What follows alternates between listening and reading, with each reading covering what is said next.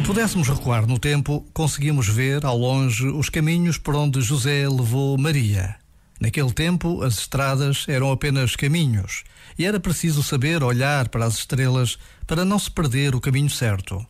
Sabemos que José deixou Nazaré, na Galileia, e subiu até à Judeia, à cidade de David, chamada Belém. Quanto tempo demorou esta viagem? Que perigos, que cansaços, que dificuldades não teriam enfrentado José e Maria? Não sabemos.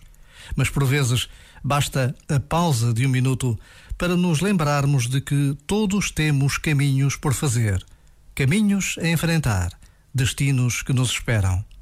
Confiar em José e Maria é caminho de encontro com Jesus. Já agora, vale a pena pensar nisto.